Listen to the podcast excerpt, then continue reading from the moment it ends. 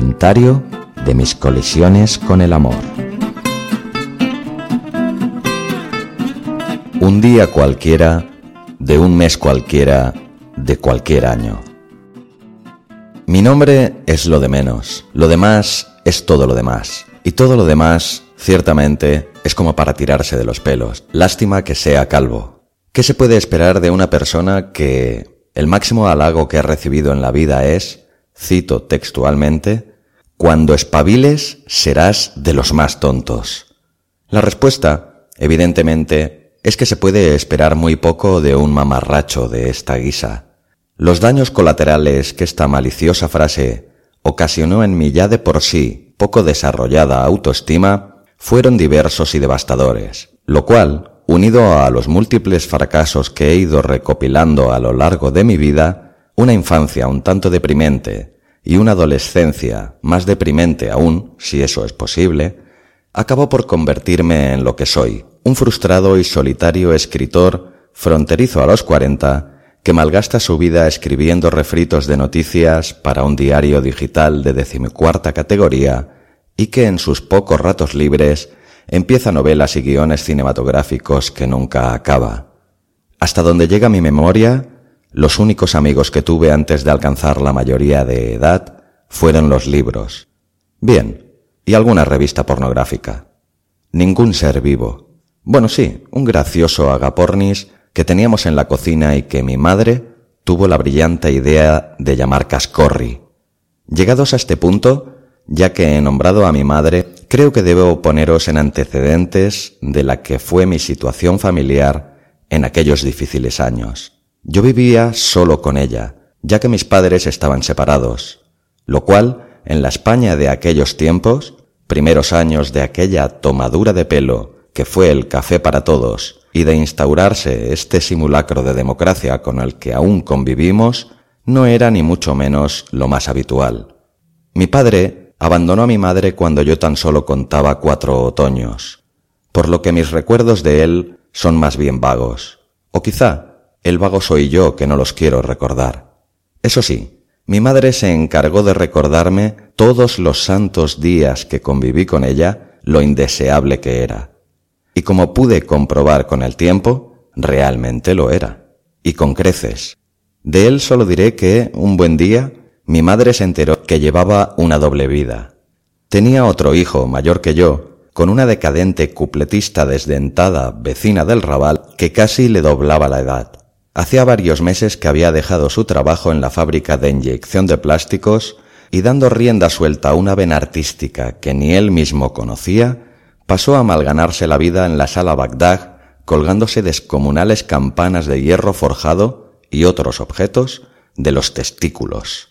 Se hacía llamar el colgajo humano. Con esto creo que queda todo dicho sobre mi padre. Pero no he empezado este escrito con la intención de hablar de mí. Ya lo he hecho bastante y no creo que el lector tuviera paciencia con tan banal tema. Quiero hablar de lo que mal que nos pese mueve el mundo, el amor, según dice el refrán, afortunado en el juego, desafortunado en amores. Quien en su día acuñara la frase no estaba pensando en mí, de eso no me cabe la menor duda, ya que yo, ni afortunado en el juego, ni en amores, ni en nada de nada, o lo que es lo mismo, nada al cuadrado. Y así, cuadrado, es como tengo el corazón de mis tímidos y poco fructíferos escarceos con ese maná que no sé de dónde mana, que son las mujeres. Yo no he tenido nunca encuentros amorosos, ni desencuentros. Lo mío han sido más bien encontronazos, colisiones, y me dispongo a inventariarlas para quien le pueda interesar. La agridulce Elsa. Pues bien, mi primer encontronazo más o menos serio con el amor tuvo como actriz principal a la agridulce Elsa. Dulce porque era una muchacha singularmente melosa, eso sí, con cierta tendencia a empalagar, y agria por un severo problema de halitosis galopante que hacía desaparecer abruptamente el resto de sus encantos, si es que eras capaz de encontrarle alguno. Elsa es una de esas personas que sin ser inteligentes lo parecen, y sin parecer idiotas lo son. Con la finalidad de engrosar un poco su currículum, sin más afán que alimentar la curiosidad de todos aquellos no iniciados en los vastos vericuetos de la vida de nuestra agridulce damisela, resumiré de forma sintética, en cuatro precisas pinceladas, los rasgos más característicos de su persona. Si fueran los rasgos característicos de otra persona, ya no serían característicos de Elsa. Dicho lo cual, me propongo a bosquejar para ustedes dichas particularidades. Elsa era y seguramente seguirá siendo una zagala anodina y displicente, pusilánime en grado sumo y poseedora de unos gustos y maneras tan vulgares y primitivos como divertidos.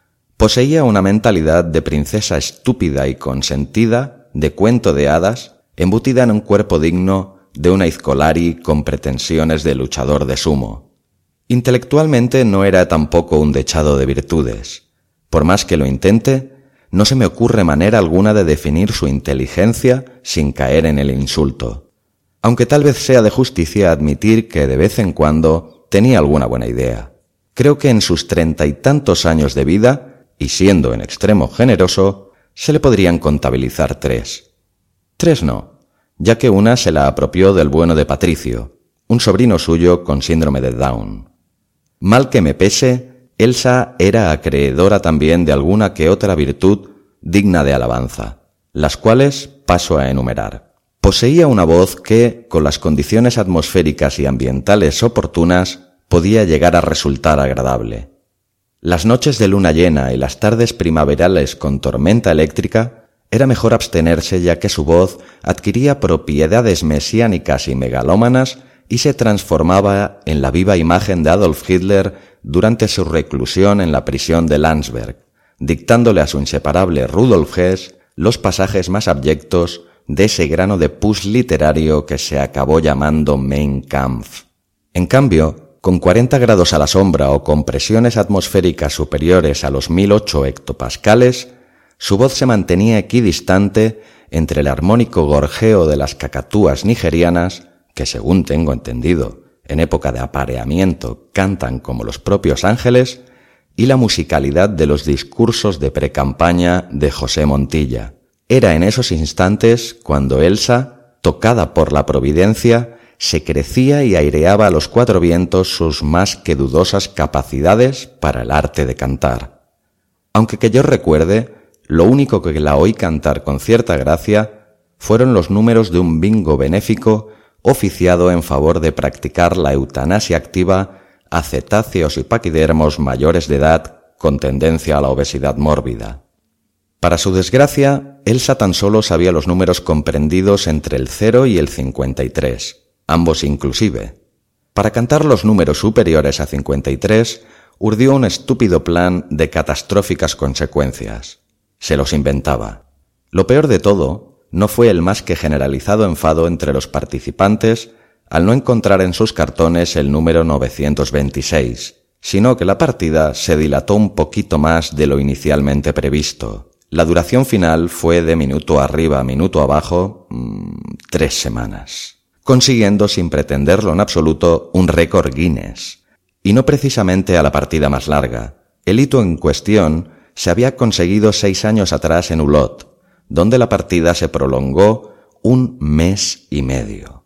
Y todo por una minucia, un ínfimo error de protocolo. El protocolo del evento indicaba con claridad que el encargado de cantar los números sería escogido a dedo entre la concurrencia.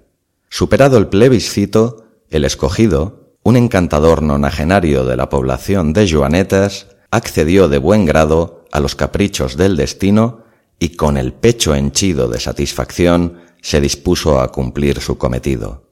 Todo empezó a ir mal al llegar la mayoría de los presentes a la inequívoca conclusión que el simpático Carcamal era total y absolutamente ciego. El resto, incluido el corsillo intensivo de braille a todos los participantes, os lo ahorraré.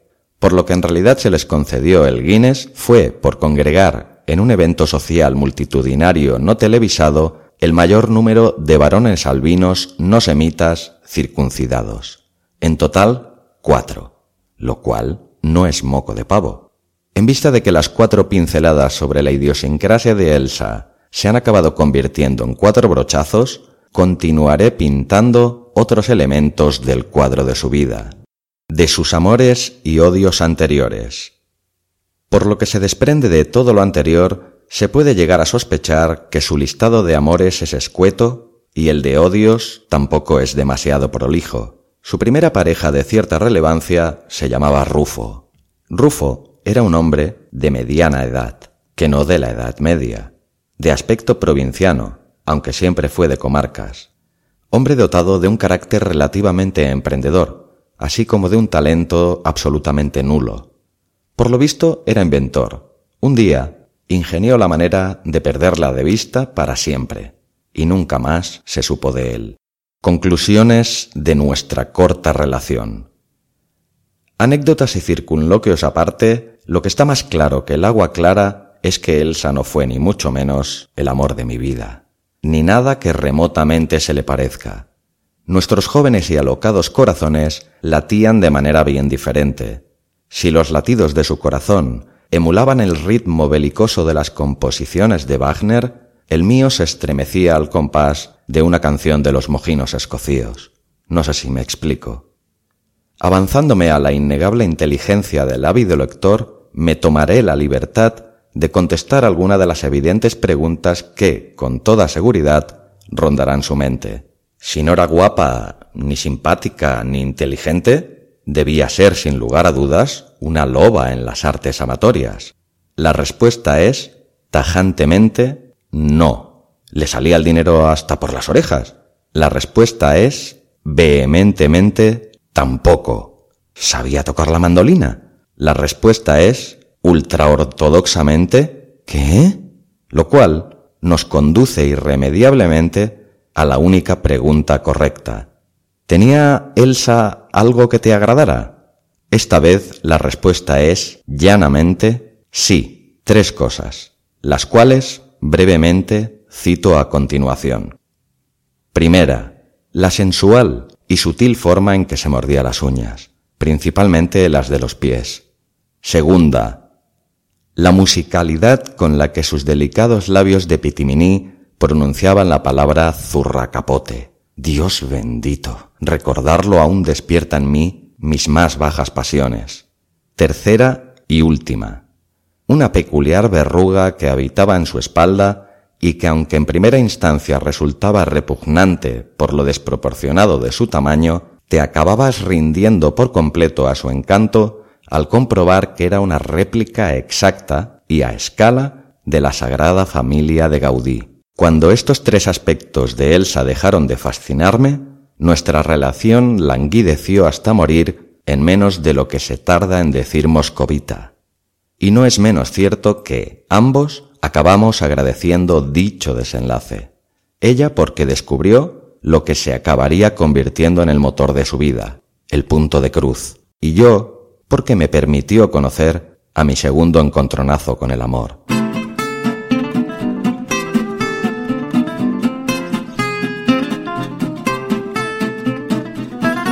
La deliciosa Ofelia. ¿Qué decir de Ofelia? Hay veces que pienso que sería mejor no decir nada. Ofelia es una mujer de extremos. Todo en ella es exuberante menos el sentido común, del cual es muy común no haber sentido nada. Si la tuviera que definir por las revistas en las que podría salir, diré que por su belleza, Ofelia merece ser portada de interview. En cambio, si de lo que hablamos es de su intelecto, no da ni para redactora de diálogos de poco yo ni merece ser mujer de portada de ninguna revista. Más bien merece ser mujer de portada.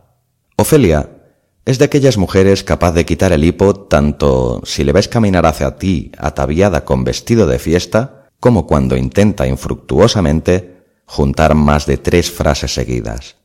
Físicamente se la podría comparar con la ínclita Beyoncé, eso sí, mucho más caucásica y con la capacidad cerebral de una cacatúa disléxica.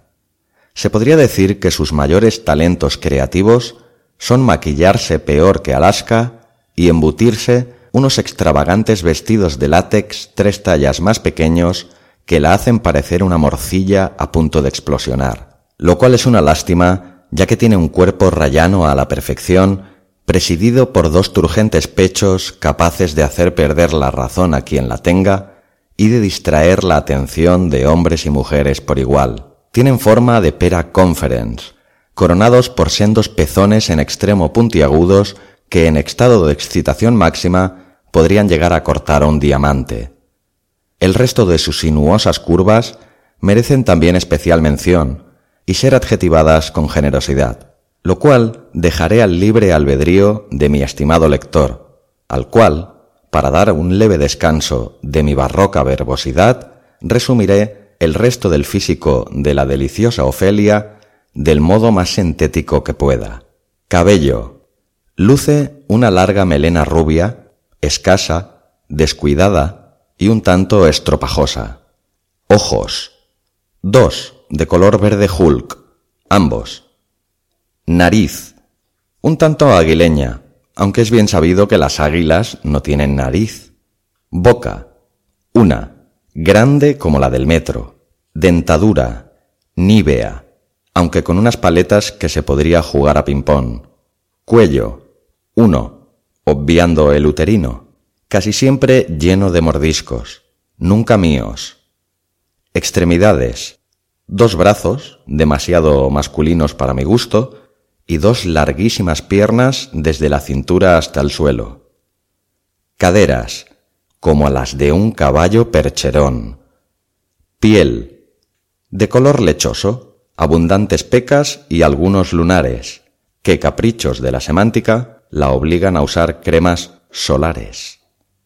Altura, de miras muy poca, del suelo a la cabeza un metro setenta. Siguiendo con el ejercicio de síntesis, resumiré las capacidades intelectuales de Ofelia en un test que perfectamente podría haber contestado ella. Libro favorito. No sé, ¿vale uno de Carlos Arguiñano? Película favorita. Aquella de acción de aquel negro que ha hecho tantas pelis. Eh, hobbies.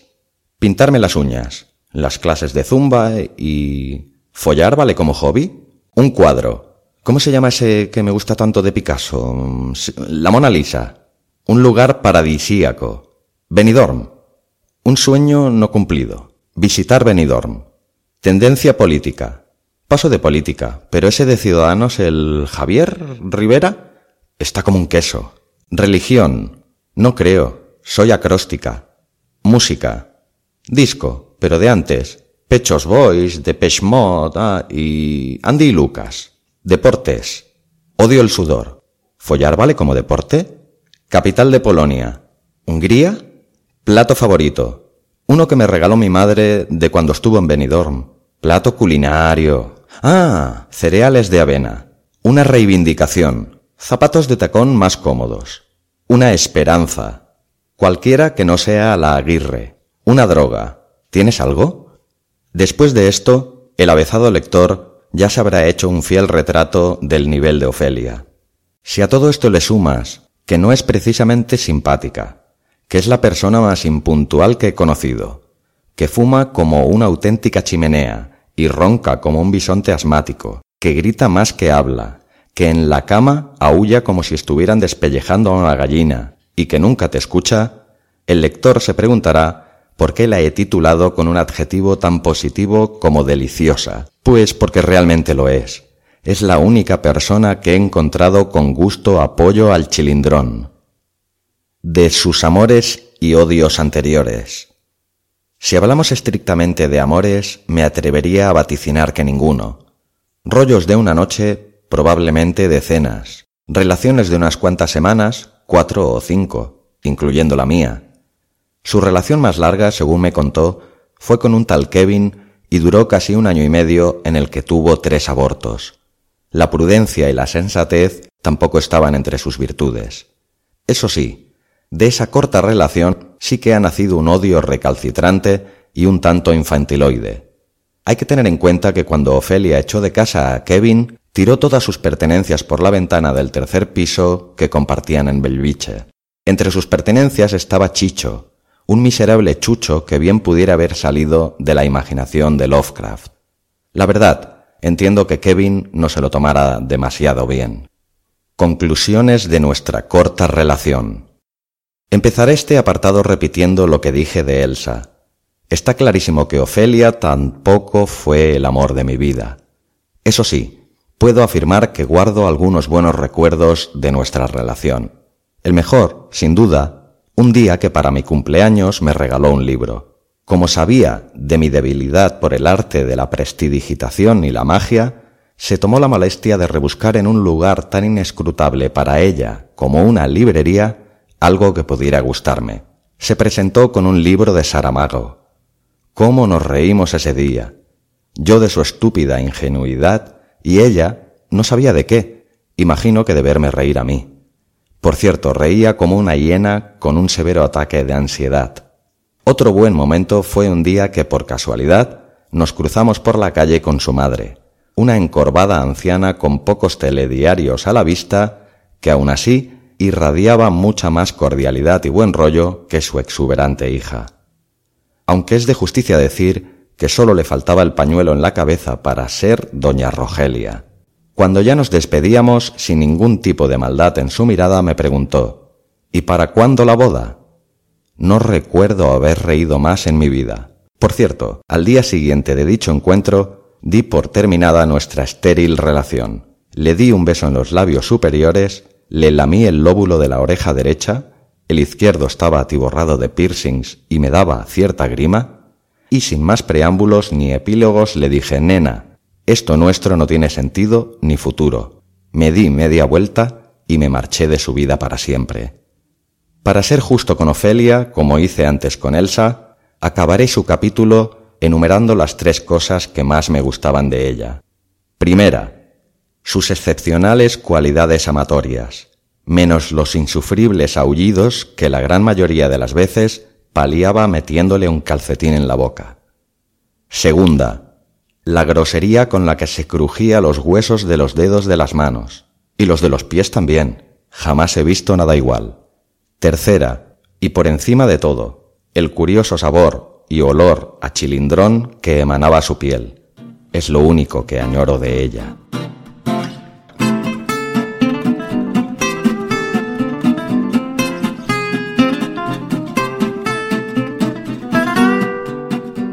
La Beata Úrsula.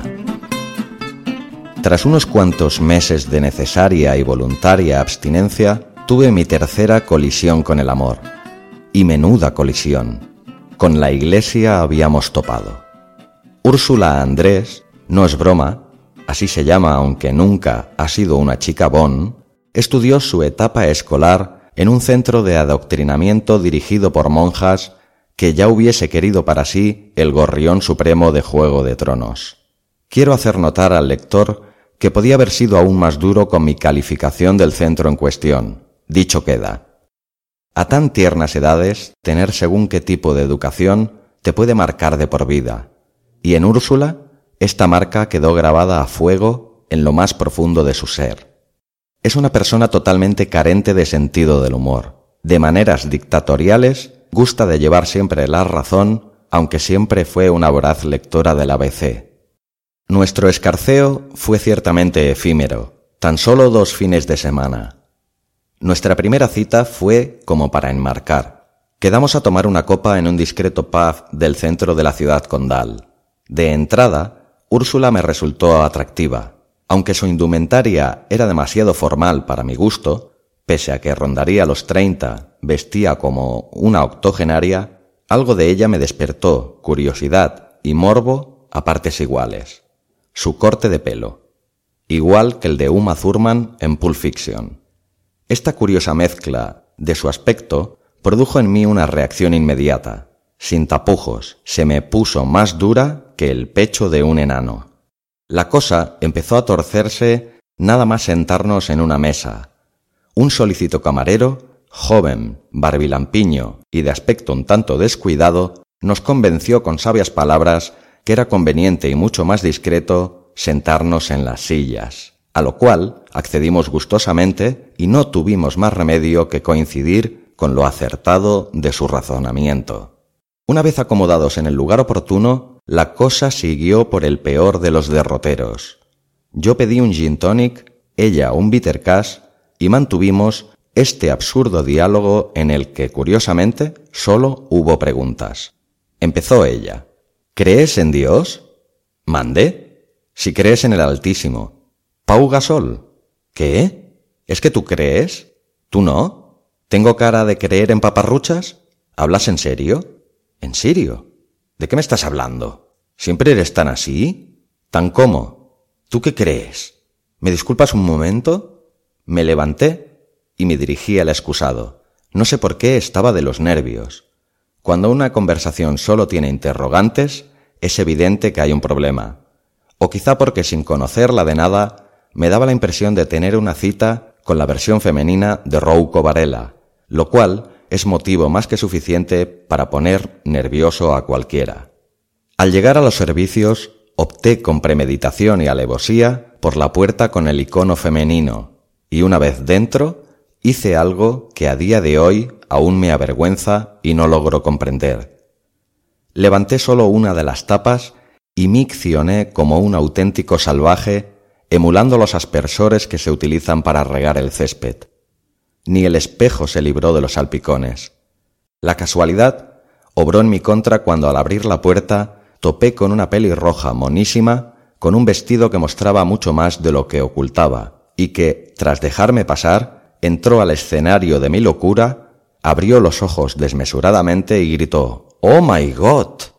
A lo que contesté Tengo Parkinson, hijo del garaje, para los que no sepan inglés, y salí de allí como alma que lleva el diablo.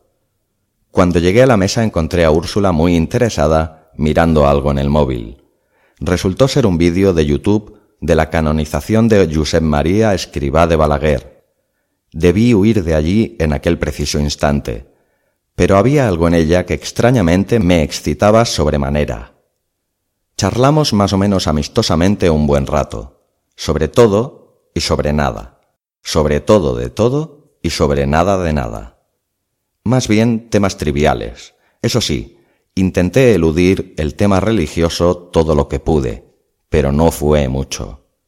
Tras dos horas adujo que era muy tarde y que debería marcharse. Se me ocurrió la extraña idea de insinuar que podíamos ir a cenar y después, quién sabe, me miró inquisitorialmente de arriba abajo como si me perdonara la vida y dijo ¿En una primera cita? ¿Por quién me has tomado? La verdad, no me llego a explicar la razón, pero lo cierto es que quedé intrigado.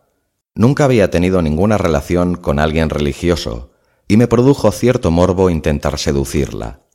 Para un ateo recalcitrante como yo, representaba un objetivo tan interesante como divertido. Curiosamente, aceptó la propuesta de ir a un concierto de jazz el sábado siguiente. El día en cuestión, durante el concierto, Úrsula observaba lo que sucedía en el escenario con una mezcla de náusea y odio a partes iguales. Es bien sabido que la Madre Iglesia siempre ha visto en el jazz vinculaciones con el maligno. Como decía el gran Serrat, cada loco con su tema. Por suerte, la banda era magnífica. Eso sí, con un nombre de lo más curioso, Jazz Bien, que al parecer debían al apellido de la vocalista. De ser su manager, les convencería del acierto de añadir al nombre de tanta tontería, con lo que el nombre total sería Ya está bien de tanta tontería. Los cinco músicos, una pianista, un guitarrista, un contrabajista, un baterista y la supuesta bien eran excelentes. Eso sí, más negros que los huevos de Denzel Washington. Creo que este detalle no era del todo inocuo para la beata Úrsula.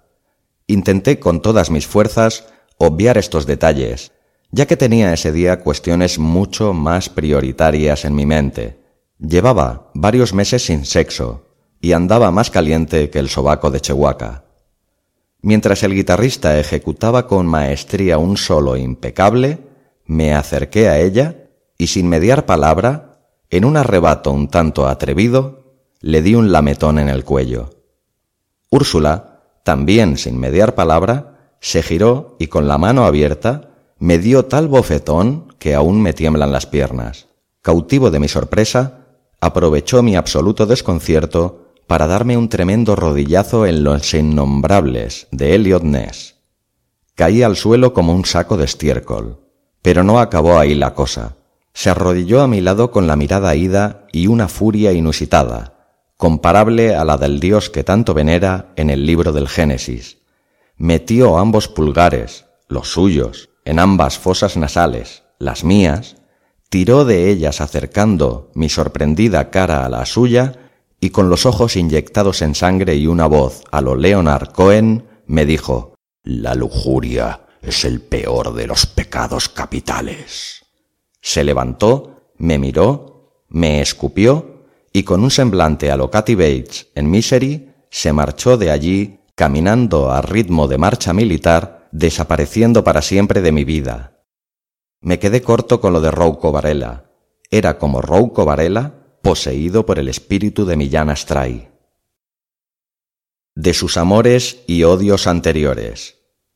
Que yo tenga constancia, el único amor que se le podría contabilizar sería el que profesa por el Altísimo, lo que me parece de lo más curioso ya que, por lo que pude ver, no creo que la aguante ni Dios.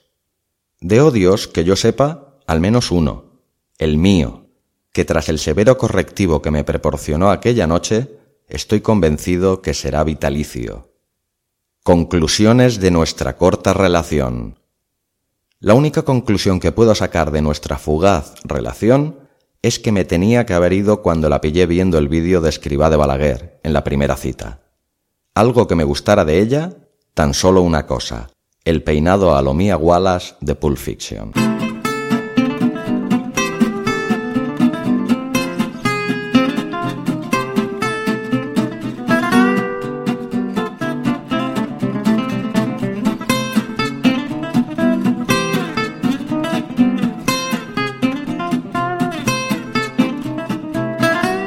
La amarga amarga. Margarida Puigventós. Hasta el nombre lo tenía bonito. Empezaré este capítulo de mi particular inventario diciendo que es la única de mis colisiones amorosas de la que me enamoré perdidamente, desde el mismo día en que la vi. Fue verla y sufrir una colisión, literalmente, de la que salí con un brazo y dos costillas rotas. Y lo que es peor, con el corazón ensartado, no por la flecha de Cupido, más bien con el arpón del capitán Ahab. Aunque creo de justicia destacar que Margarida tenía unas líneas mucho más estilizadas que el célebre cetáceo que pretendía el intrépido capitán. ¿Y qué pasó? Era una azarosa mañana de mediados de octubre. Caminaba yo apresurado por delante del Born, Centra Cultural y de Memoria, pues llegaba tarde a una cita con un prometedor editor que había mostrado bastante interés en mis escritos. Recuerdo que iba pensando que, de estar el Born en Estados Unidos, sería Born in the USA, cuando, para mi total sorpresa, vi venir hacia mí a la viva imagen de mi mujer ideal. Su belleza me desgarró.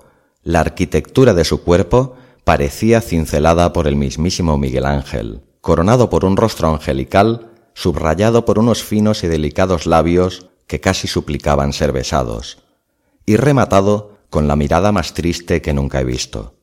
Me quedé embelesado, tanto que no oí los reiterados avisos de un joven que casi se desgañita, ni supe advertir en mi camino una estatua ecuestre decapitada del generalísimo Francisco Franco, caudillo de España por la gracia de Dios, modesto que era el hombre. Tropecé con el raíl que soportaba la plataforma en la que descansaba la estatua, realizando un notable placaje sobre el duro caballo de metal que, fruto de mi violenta arremetida, produjo un fuerte tañido. Algún gracioso peatón gritó ¡La una! a lo que respondí ¡Tus muertos rabien! tras lo cual perdí el conocimiento. Desperté en un hospital seis horas más tarde. Aún a día de hoy no logro entender cómo no vi semejante mastodonte arquitectónico.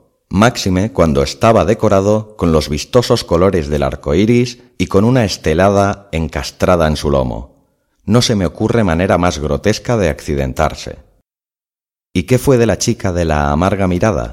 La verdad, ni idea. Seguramente ni se enteró. Pero, como el destino es un tunante, me concedió una segunda oportunidad. Tres semanas más tarde me encontraba sentado ante mi eterno amigo. Esta vez se trataba del libro de los Baltimore, la magnífica novela de mi admirado Joel Dicker. Si mi primer encuentro con la amarga amarga sobrepasó lo estrafalario, este segundo no empezaba nada mal. La primera peculiaridad, el nombre del escenario del reencuentro, un execrable bar de tapas gallego que me recomendó alguien que yo creía que me apreciaba, denominado el púlpito del pulpito. Ole tú. Cada vez tengo más claro que el destino es un cachondo, o es que me ha tomado pulpito del sereno. La segunda peculiaridad, el camarero, un curioso chino de finos y alargados bigotes que hablaba con un extraño acento gallego y que se empeñó en hacerme creer que su nombre era Paquito, el rey del pulpito. Cuando conseguí convencerle que no comería pulpitos, que tan solo tomaría un gin tonic, se fue hacia la barra diciendo imprecaciones contra mi persona en la que intuí que sería su lengua natal. Un ininteligible torrente de sonidos guturales que acompañaba con enérgicos aspavientos de su brazo izquierdo. Entonces se abrió la puerta del local y para mi total sorpresa apareció, cual deidad divina, la chica de la triste mirada. Como cada vez que me pongo nervioso, estornudé cuatro veces consecutivas, me destaponé los oídos, ya que como siempre se me taponan tras estornudar, y con el pulgar de mi mano derecha en la punta de la nariz y el meñique de la misma en la rodilla, también la derecha, repetí seis veces la palabra más tuerzo, Reconozco que soy un tanto maniático, pero cada cual tiene sus rarezas, ¿no? Aunque debería hacer un esfuerzo por erradicar esta, ya que cada vez la gente me mira peor. Lo más curioso es que se detuvo ante mi mesa y sin activar ninguno de los músculos que provocan la sonrisa, me dijo, ¿Ya estás mejor? No lo podía creer. ¿Se acordaba de mí? Por cierto, menuda leche te diste. Yo era incapaz de pensar nada coherente, y ni mucho menos decirlo. Emulando a Mariano Rajoy, de mis labios solo manaron estas estúpidas palabras. ¿Y la europea? De sus labios nació un encantador amago de sonrisa. Yo estornudé cuatro veces más y repetí el curioso ritual. Eres un tipo muy curioso, dijo sentándose a mi mesa.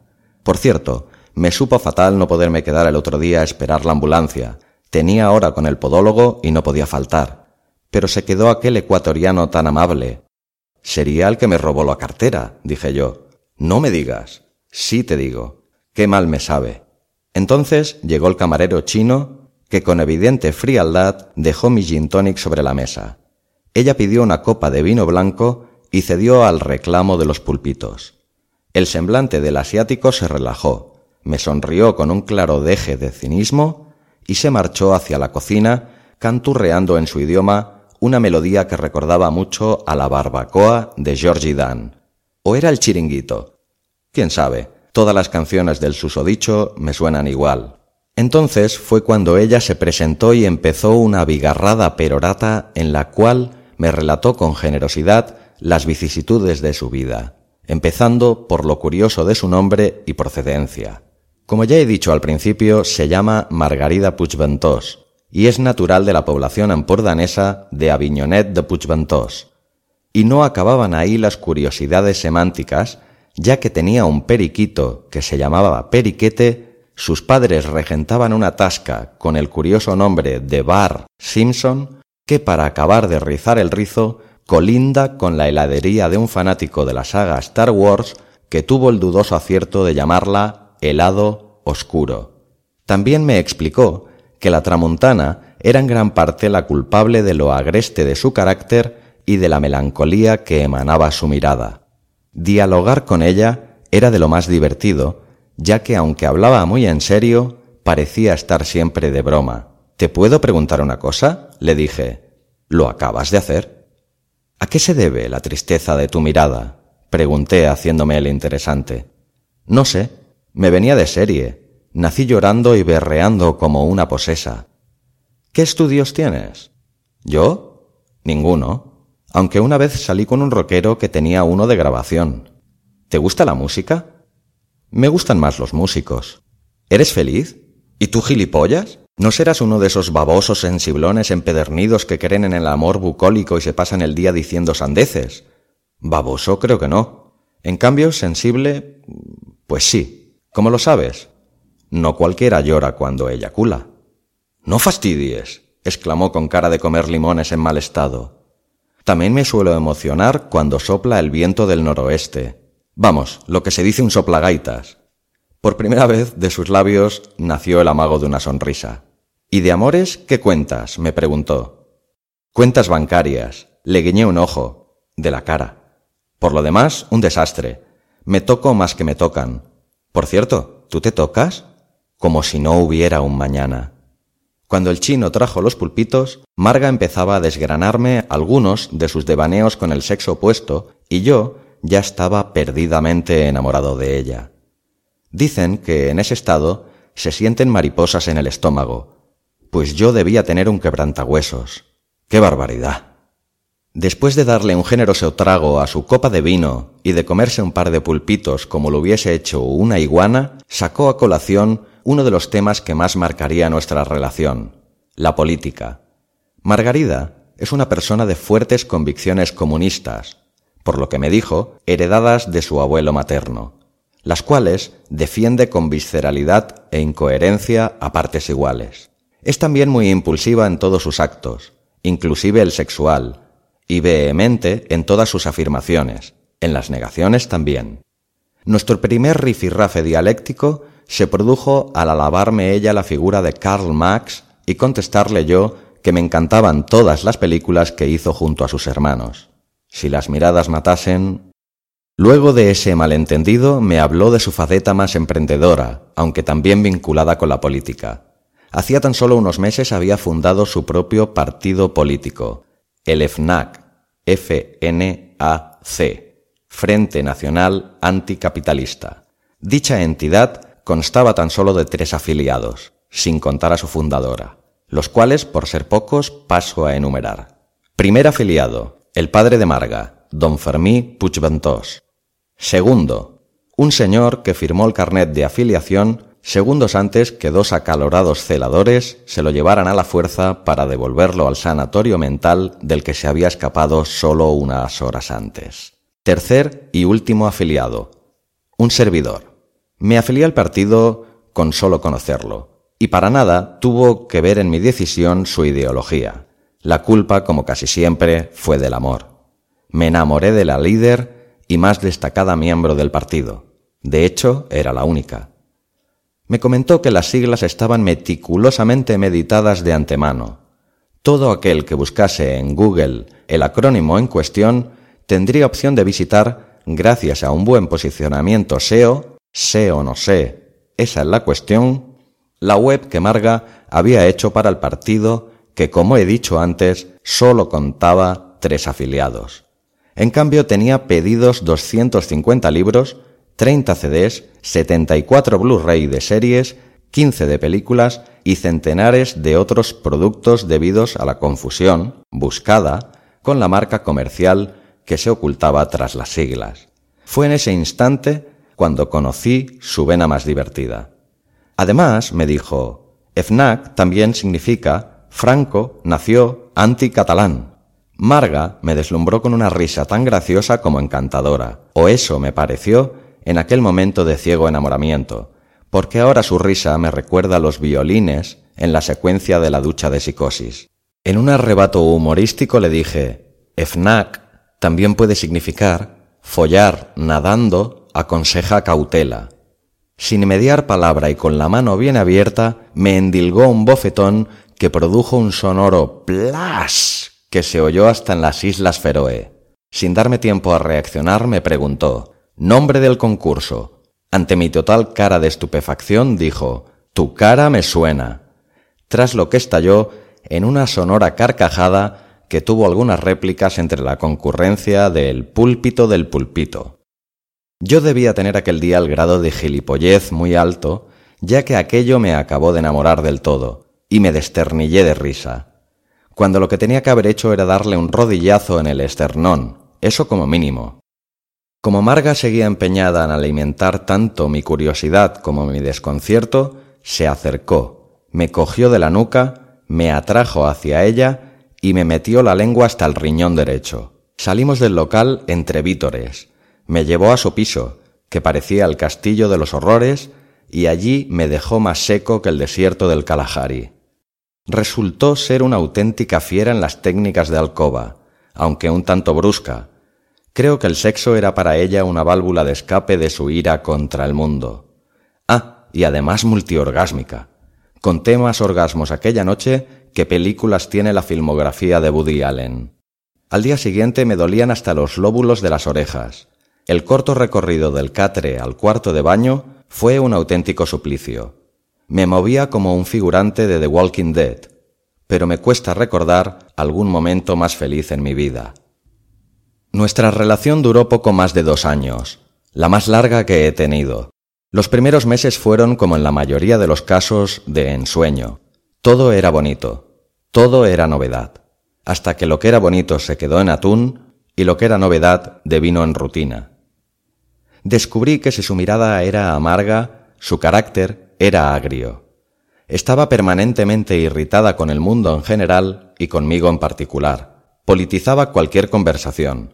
Discutía en todo momento y por todo en absoluto. En cierta ocasión la encontré llevándose la contraria a sí misma ante el espejo del baño. Una vez al baño no hace daño, pensé. Y así día tras día, mes tras mes, pies tras pies, se fue mustiando el amor que nos unía. En la cama, Marga era cada vez más violenta.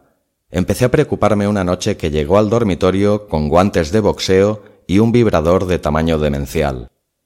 La última página de nuestra particular historia la escribimos una otoñal tarde de primavera en la que me propuso acompañarla a un seminario sindical que hacían en San Sebastián, a lo que me opuse tajantemente con las siguientes palabras. Ni loco voy yo a San Sebastián a que me inseminen unos sindicalistas. Cuando Marga volvió del seminario, yo había desaparecido de su vida como desaparecen las carteras en las zonas turísticas es decir, sin avisar. De sus amores y odios anteriores. Durante los más de dos años que estuvimos juntos, Marga me refirió en diversas ocasiones detalles de sus anteriores relaciones. De ellas, los amores, se podrían contar con la mitad de los dedos de una mano. Fueron tres, pero uno de ellos, al parecer, era muy bajito. El primero, un tal Fernando, era un tipo con tan pocas pretensiones en la vida que un día se la quitó, y por más que lo intentó, ya no se la pudo volver a poner jamás.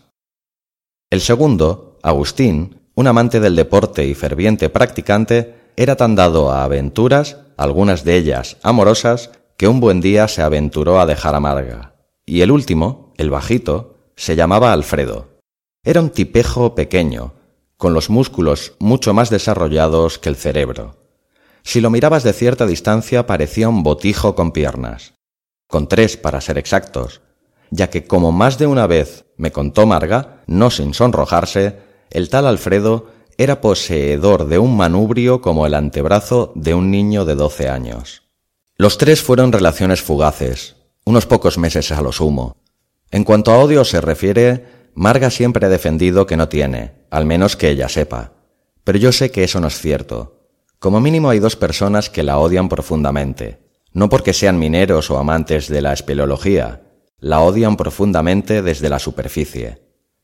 Una de ellas es Jennifer, su peluquera y estilista, gerente de la peluquería El Pelo Poneso. Jennifer exuda una innegable animadversión hacia Marga, y la verdad, motivos no le faltan ya que Marga, cuando se lo propone, puede llegar a resultar irritantemente detestable. En cierta ocasión, a la petición de Marga de un corte de pelo a lo Penélope Cruz, Jennifer se tomó la justicia por su mano y se lo dejó igual que a Anna Gabriel. Como, al parecer, además de vengativa era perfeccionista hasta la médula, se tomó también la molestia de ataviarla con unos vaqueros y dos camisetas superpuestas, una de manga larga y otra de manga corta, esta última por encima de la primera y con una cita que rezaba La revolución será feminista o no será. Lejos de molestarse, Marga quedó encantada con su nuevo look y cantando con los típicos gorgoritos tiroleses, salió de la peluquería realizando espectaculares brincos en los que hacía chocar ambos talones en el aire. Jennifer, mordiéndose con saña el labio inferior de los labios superiores, la odió un poquito más. Y la segunda persona que la odiaba, sin Marga saberlo, era su vecina de arriba, la señora Angustias Fuertes, los padres de la cual, si se me permite la opinión, deberían haber sido colgados de un alcornoque por los genitales. La señora Angustias, que para más Inri hacía honor a su nombre, pues siempre estaba angustiada, profesaba una ojeriza severa contra Marga, que esta última parecía no percibir. Lo que desconozco son los motivos, seguramente insustanciales, ya que la octogenaria Angustias no era ni de lejos la alegría de la huerta. Marga me había comentado en más de una ocasión que el perro de la señora Angustias se orinaba en nuestro felpudo de entrada. El chucho en cuestión, un horroroso chihuahua que respondía al esperpéntico nombre de Pichulín, era la impertinencia personificada, o debería decir perrificada. Se pasaba el día ladrando y correteando de arriba abajo como un poseso. Pero nunca me pareció culpable del afer del felpudo. La señora Angustias y la horrorosa bestia vivían en el piso de arriba y siempre subían y bajaban en el ascensor. ¿Cómo lo hacía entonces Pichulín para miccionar sobre nuestro felpudo? La respuesta la tuve la noche que me marché para siempre de aquella casa mientras Marga estaba en San Sebastián. Eran las doce y media de la noche, una hora rara para abandonar tu hogar, lo sé, pero por la mañana volví a Marga y no me la quería encontrar. Al abrir la puerta me encontré a la provecta Angustias en cuclillas, vaciando su vejiga sobre el felpudo con una sonrisilla maliciosa en el rostro. Recuerdo que en aquel preciso instante mi reacción fue atizarle con una de las maletas que llevaba, pero no hizo falta. Al verme, de la impresión, le dio un vaído y se quedó en el suelo más muerta que Nefertiti. Decidí irme de allí como si no hubiese visto nada, visto que nada podía hacer. Conclusiones de nuestra corta relación. Ya que en nuestra historia me he alargado un poco más que las anteriores, quizá porque estuvimos más tiempo juntos y hubo enamoramiento, intentaré resumir lo más sintéticamente que pueda mis conclusiones de los más de dos años de relación con la amarga Marga. Me haré un test sobre ella. Ella es Marga, no la Fitzgerald. Lo que me enamoró de ella. La tristeza de su mirada, el poderío de sus principios, y de sus finales también. Sus escasos silencios. Como eran pocos, los disfruté enormemente. Lo que más odiaba de ella. Los perdigonazos que soltaba cuando comía y no callaba cómo se reía de ello arrojando más perdigonazos aún, que me mordiera la nariz durante el acto sexual, sus interminables disertaciones sobre política, sólo comparables a las de Fidel Castro, pero con menos barba y menos público. Lo que más me excitaba de ella, el olor de sus pies, ni el del mejor Cabrales me pone tanto. Arrancarle los pelillos del entrecejo, que me azotara las nalgas mientras me susurraba al oído. Has sido muy malo y lo sabes. Su peculiar forma de pronunciar las palabras churrete y salmorejo. Lo que mejor hacía Margarida, irse por los cerros de Úbeda. A veces deseé que se fuera de verdad y no volviera, y dormir como un lirón con sobredosis de diazepam. Lo que peor hacía Margarida, una zarzuela de pescado repugnante que por su aspecto hubiera pasado perfectamente por estiércol. Y cantar, si es que a eso se le puede llamar cantar. Parece más el grito de reclamo sexual que profieren los urogallos en celo. La frase más bonita que me dijo, Sosténgame, mi noble hidalgo, no sea que me desmaye mientras le cabalgo. A veces le daba por ponerse poética durante la cópula. Menos mal que no lo hacía con Francis Ford Coppola Pido disculpas al lector porque no me he podido aguantar. Lo que más añoro de Margarida. Entre casi nada y nada. Soy poco nostálgico. Entre nada y nada de nada. La verdad es que este apartado es una nadería. Pese a que no lo parezca, guardo buen recuerdo de Marga. No era mala persona.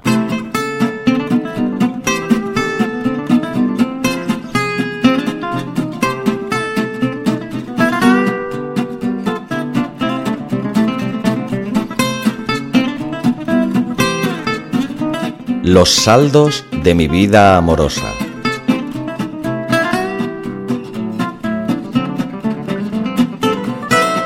acabado el inventario de mis encontronazos serios con el sexo opuesto, o de mis fracasos continuos con el amor, enunciaré ahora los que no pasaron de mero flirteo. Si hasta ahora hemos visitado la sección de joyería del centro comercial de mi corazón, bajamos a la planta de saldos y piezas sueltas.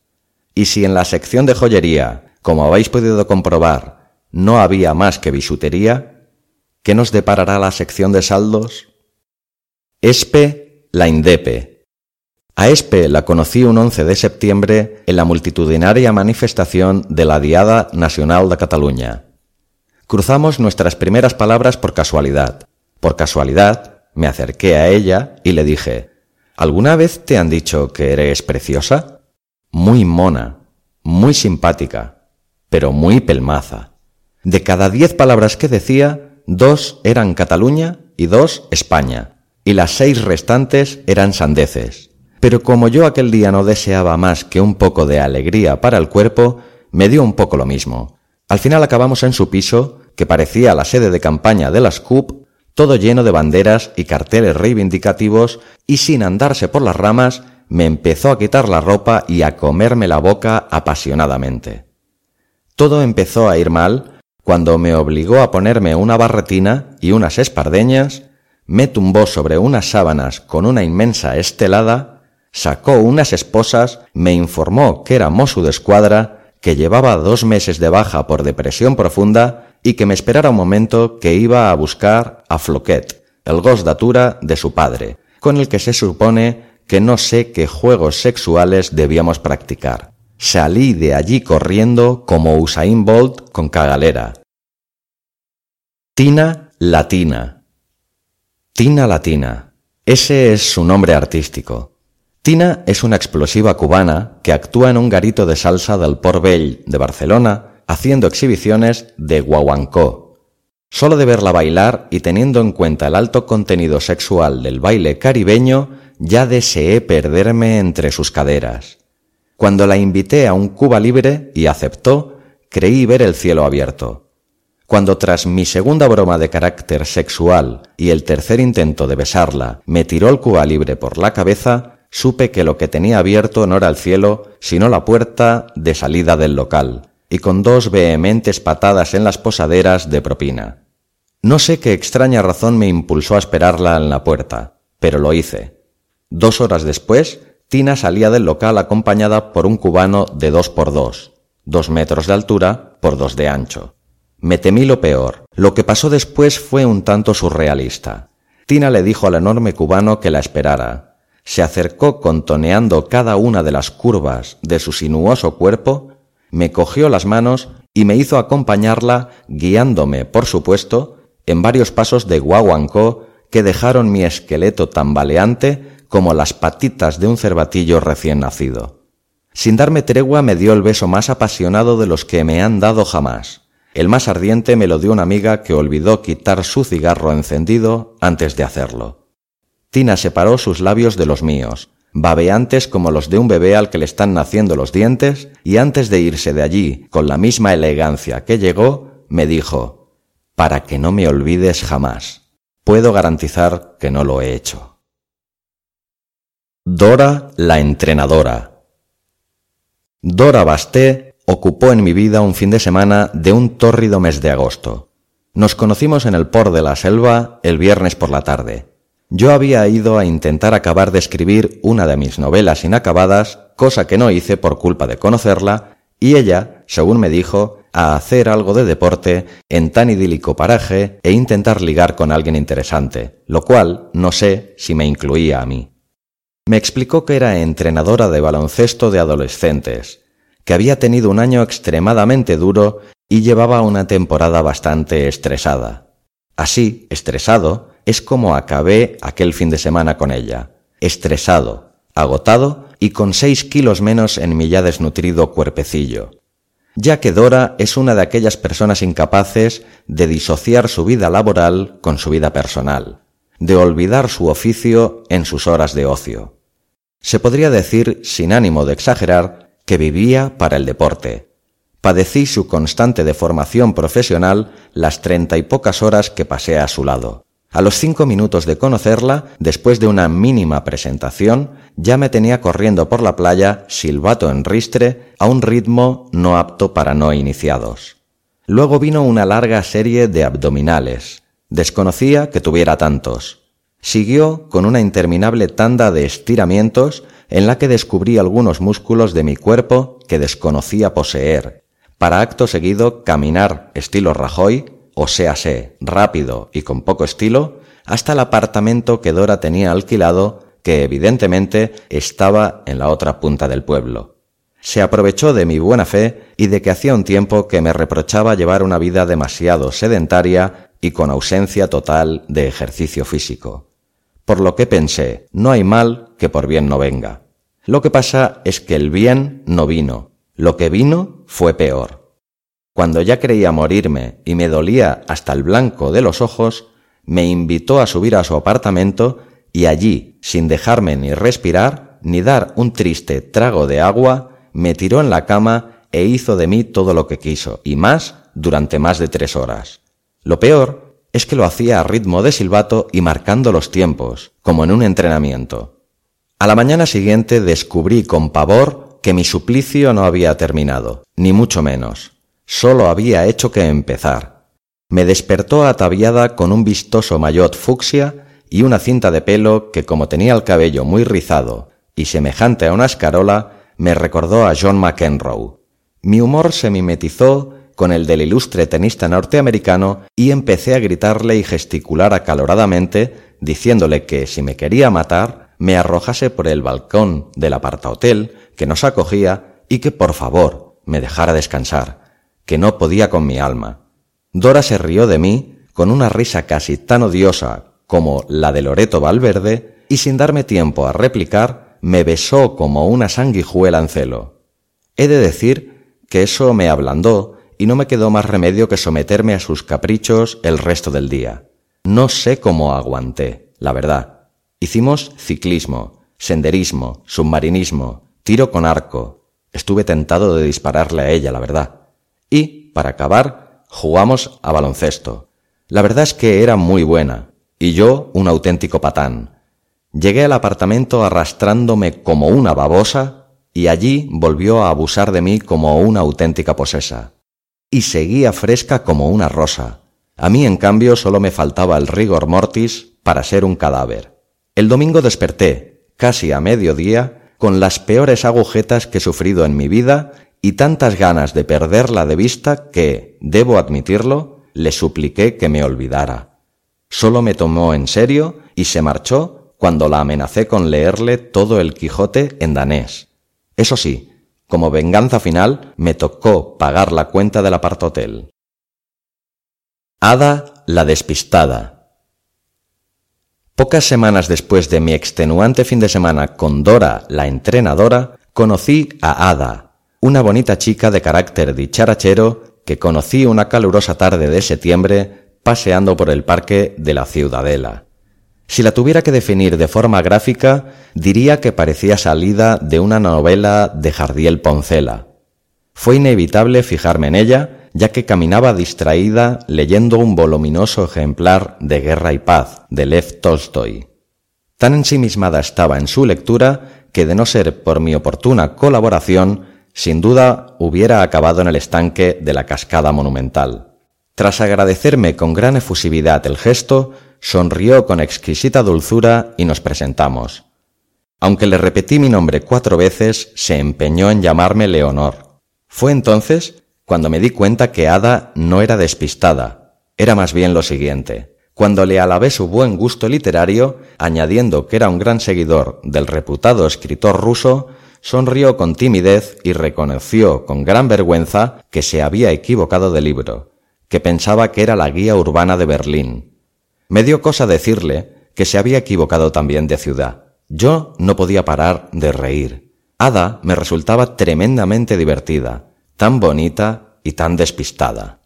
Anduvimos charlando distendidamente hasta el paseo marítimo, donde nos dejamos acariciar por una cálida brisa marina, al amparo de una terraza muy cerca del Hospital del Mar. Allí nos refrescamos con sendos mojitos y me hizo un breve resumen de su persona, definiéndose como urbanita, cosmopolita y sefardita. Al preguntarle si era de ascendencia judía, me dijo que prefería las acelgas. También me explicó que en cierta ocasión se preparó un bocadillo de fuet y que en vez de aceite de oliva le puso fairy. Como es lógico, acabó en urgencias. Eso sí, le dijeron que el estómago le había quedado limpio como una patena. Entre risas, anécdotas varias y miradas de complicidad nos acabamos los mojitos. Ada adujo que nunca había probado un café tan refrescante e insólito. Yo, sin parar de reír, no quise enmendar su confusión y le propuse si quería ir a cenar a algunos de los múltiples locales de la zona. Ella se excusó diciéndome que su madre era muy religiosa y había quedado con ella para ayudarla con los preparativos de la procesión de Semana Santa. No quise decirle que estábamos en pleno mes de septiembre y quedaban aún seis meses para tal evento, pero le hice saber que me encantaría volver a verla. Le pedí su teléfono y me lo dio. Se lo devolví y le pedí el número. Lo añadí en la agenda de mi móvil y tuve el tremendo error de no hacerle una llamada perdida. Sonrió y me dijo, me ha encantado conocerte, Leonor. Otro día me explicas por qué te pusieron ese nombre, pero me gusta. Nos dimos un casto beso en los labios y se marchó caminando con elegancia por el paseo. A los cinco segundos dio media vuelta, me dio otro beso en los labios y dijo El metro está para el otro lado. y se volvió a ir por donde había venido. Tres pasos más allá se volvió a girar y riéndose pasó ante mí escogiendo por fin la dirección correcta, aunque tuvo que volver porque se había dejado la guía de Berlín de Tolstoy en la mesa de la terraza. Me tenía encandilado. No he visto nunca nadie tan graciosamente despistado. Al día siguiente desperté con una necesidad imperiosa de saber de ella. Notaba las mariposas y el quebrantahuesos aleteando en mi interior y la llamé. Mi desaliento fue inmenso cuando quien respondió no fue Ada, sino el departamento de quejas de la revista Jara y Sedal. Realmente era despistada. Por desgracia, no he vuelto a verla jamás. Conclusiones. Pues bien, como decía un insigne conejo, esto es todo amigos. Estas han sido mis colisiones con el amor, mis encontronazos con el sexo opuesto. Que cada cual saque sus propias conclusiones. Eso no excluye que acabe con las mías, que son la primera y más clara. No han sido relaciones muy convencionales, más bien todo lo contrario fueron excepcionales, extravagantes y literarias. Defecto profesional. Segunda. Constatar que, como seguramente dijo algún sabio, cada cual tiene lo que merece, y que puede merecer alguien que, como ya dije al principio, el máximo halago que ha recibido en la vida fue, cuando espabiles, serás de los más tontos. Tercera. En ningún momento he pretendido molestar, injuriar ni menospreciar a ninguna de las mujeres de las que he hablado. Bueno, a la beata Úrsula sí, la paliza que me dio es de las que no se olvidan, ni perdonan. Cuarta, que, pese a que disfruto de algunos de los muchos beneficios de la vida en pareja, siempre que haya complicidad, también gozo y mucho de los que me proporciona la soledad. Reconozco que, en lo referente a la convivencia, soy un tanto peliagudo, tirando a mucho. A modo de resumen asevero que, pese a todo, soy un tío feliz. Quinta. Como además jamás me atrajo el matrimonio y nunca lo pretendí, soy doblemente feliz. Total, por lo que percibo de la mayoría de matrimonios, tampoco es que me haya perdido gran cosa. Sentencio este apartado con una gran frase del gran Woody Allen. Algunos matrimonios acaban bien, otros duran toda la vida. ¿Qué más se puede decir? Sexta. Como soy plenamente consciente que esta narración está llamada a alcanzar altas cotas literarias y cosechar múltiples de los más prestigiosos galardones a nivel mundial, y ante todo, soy un cobarde, empecé esta historia diciendo que mi nombre era lo de menos, y pondré fin a la misma como sólo lo haría un pusilánime, sin firmarla, ya que acepto con agrado las distinciones pero no el precio de la fama.